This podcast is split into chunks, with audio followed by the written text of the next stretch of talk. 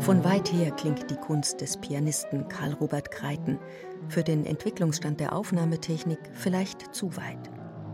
Die erhaltenen Einspielungen entstanden zwischen 1933 und 1938 ganz am Anfang einer hoffnungsvollen Karriere, weitgehend in einem privaten Düsseldorfer Studio.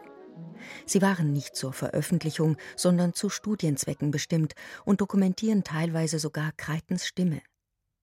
Diese Aufnahmen wurden nun in aufwendigen Verfahren restauriert, mit sehr unterschiedlichem Ergebnis. Und doch lohnt es sich, durch das Rauschen der Vergangenheit hineinzuhören in das Spiel dieses Pianisten, dem sein Lehrer Claudio Arau prophezeite, dass er einst als führender deutscher Pianist in die Fußstapfen Kempfs und Giesekings treten würde.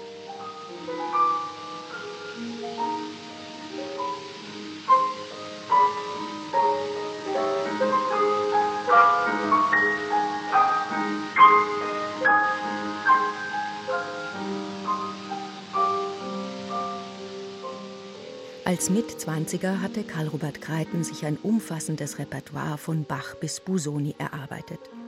Seine stupende, schwerelose Technik prädestinierte ihn zum Listinterpreten.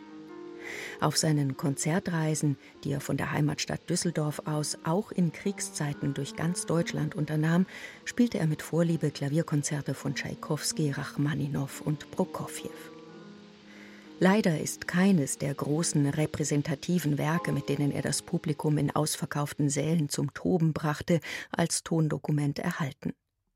Eine heutige Spurensuche nach dem vielgerühmten, luziden, strukturbetonten und doch ekstatischen Spiel Kreitens muss sich beschränken auf einige Preludes von Chopin, kleine Stücke von Brahms, Ravel, Schöck und das virtuose Arrangement eines Straußwalzers aus der Feder seines Vaters Theo Kreiten, Kompositionsprofessor am Düsseldorfer Konservatorium.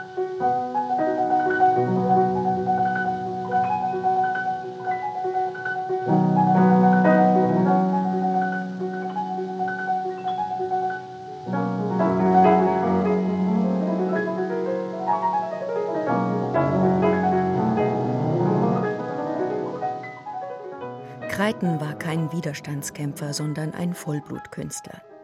Wie sollte er ahnen, dass ein nebenhin geäußerter Zweifel am Endsieg auf direktem Weg nach Berlin-Plötzensee führen konnte? Seine Prominenz schützte ihn nicht, ganz im Gegenteil, denn sein Fall eignete sich zur Statuierung eines Exempels, das von der Propagandamaschinerie infam ausgeschlachtet wurde.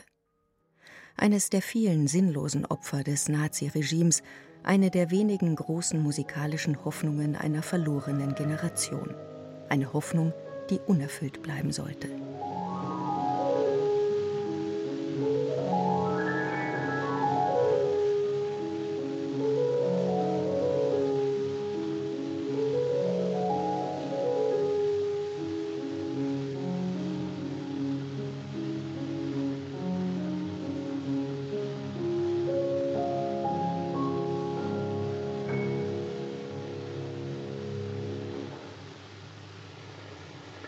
Ich spielte Nocturne Cis-Moll von Chopin, Karl Robert Kreiten, Düsseldorf, Oktober 1934.